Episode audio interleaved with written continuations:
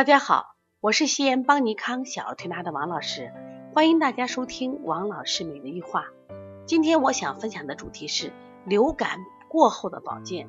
小欣欣呀，前两天患了流感，什么高热不退，精神不好，那么四肢酸软，这就是流感的一个特征。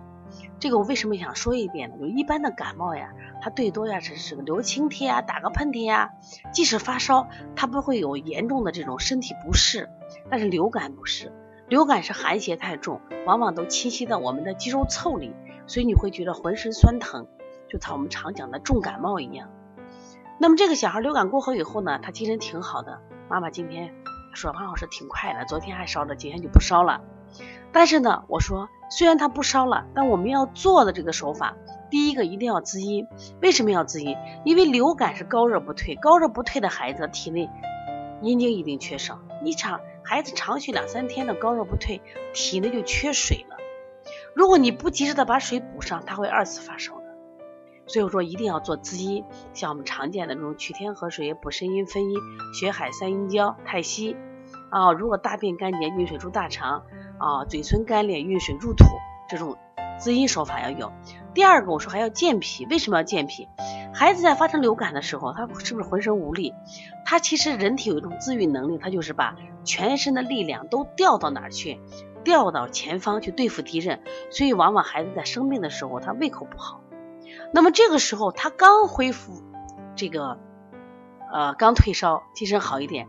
首先呢，给孩子一定不能吃硬货，因为奶奶问我今天能不能给他吃点饺子，我说可不敢吃。第一个饺子是个面，是死皮儿的面。你吃上十十几个，一吃就积着了。第二个呢，因为韭菜跟这个鸡蛋是个最好的搭配，那么韭菜和这个鸡蛋都是生发的，都是什么呀？诱发的。它不仅生发，它还诱发。那个诱因是发物呀。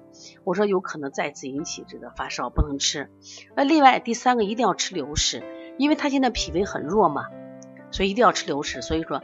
那么从这个角度上是保护脾胃，那么推拿我们也一定要保护脾胃，保护脾胃什么呀？扶正气，所以说还要健脾。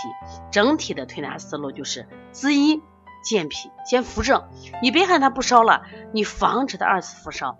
我们现在发现好多小孩就是，他不管在医院吃药还是打针还是不推拿，他看着可快，有的孩子可能就就彻底就退了，但有的复烧的孩子就是反复烧，我们这叫持张热。就是你不烧了，过两天以后再烧，就是他在后期护理做的不好，所以后期护理特别重要啊，特别重要。那么因此，那么健脾的手法，像外劳宫呀、补脾呀、像摩腹呀，如果八卦里边丹揉、坤宫、艮宫、足三里都是非常好的。另外在家里喝点小米粥啊，这两天让孩子不要多去运动，因为运动呢会二次疲劳，疲劳也会什么呀？二次腹感。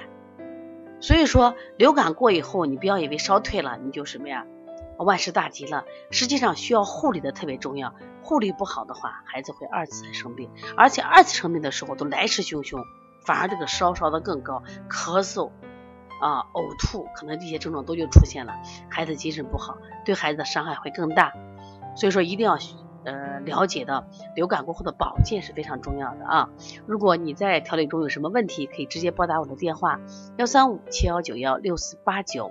另外呢，想购买邦尼康相关书籍和课程的话，可以在淘宝搜“邦尼康小儿推拿书籍”，我们有咳嗽、发烧以及辩证啊、舌诊这样的书籍。那么我希望这些书能帮到你啊！想加我们的微信幺八零九二五四八八九零，好，谢谢大家。